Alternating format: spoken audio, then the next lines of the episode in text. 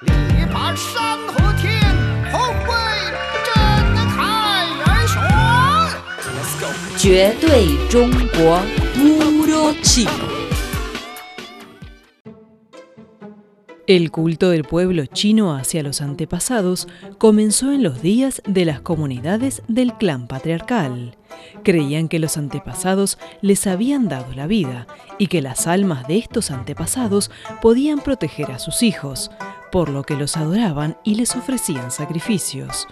Hoy en puro chino hablaremos del carácter Tzu, antepasado.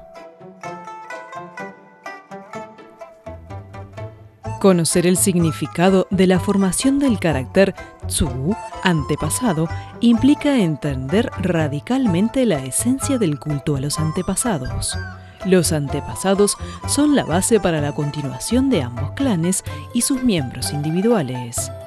Tzu quiere decir ancestro, es decir, hace referencia a las generaciones mayores de un clan o de una familia, especialmente a aquellas del pasado remoto. Por ejemplo, el emperador amarillo y el emperador Yang son los antepasados de la nación china. De acuerdo con Zhou Guan Jiezi, el primer diccionario chino que analiza el origen de los caracteres chinos, Su es el templo donde se llevan a cabo las ceremonias de sacrificios para los antepasados. En el carácter, su parte izquierda indica la adoración y el sacrificio, y la parte derecha representa la placa conmemorativa para sacrificar a las almas de los antepasados y el símbolo de los mismos. En la remota antigüedad, el culto de Tzu estaba muy difundido y se realizaban muchos caracteres Tzu de cerámica, piedra y madera. Muchos de estos todavía sobreviven hasta nuestros días.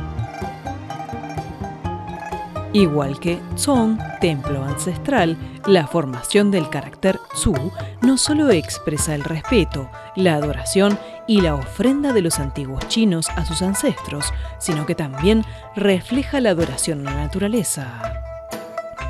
El pueblo chino respeta tanto a sus antepasados que incluso los venera. Se perpetúan los nombres de los padres, llamando al padre de su padre Su Fu, abuelo, y al padre de su madre, Wai Su Fu, abuelo paternal. Estas son costumbres que aún persisten desde los tiempos de la sociedad primitiva del clan patriarcal. Algunos chinos pasan toda su vida llevando a cabo grandes empresas para mayor lustre de sus antepasados. Por ejemplo, Wan Song Yao Tzu, que significa honrar a los antepasados.